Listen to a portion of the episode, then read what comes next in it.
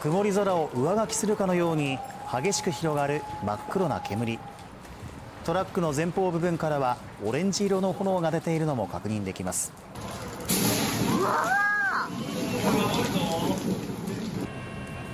厚別付近上空です。現在消防が消火活動に当たっています。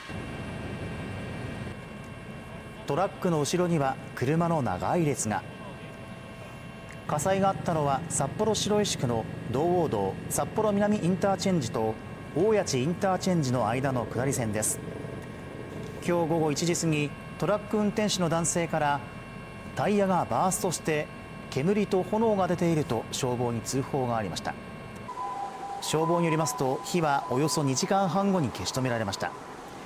怪我人はいませんでしたがトラックが焼けたほか一部区間で通行止めが発生するなどの影響が出ました。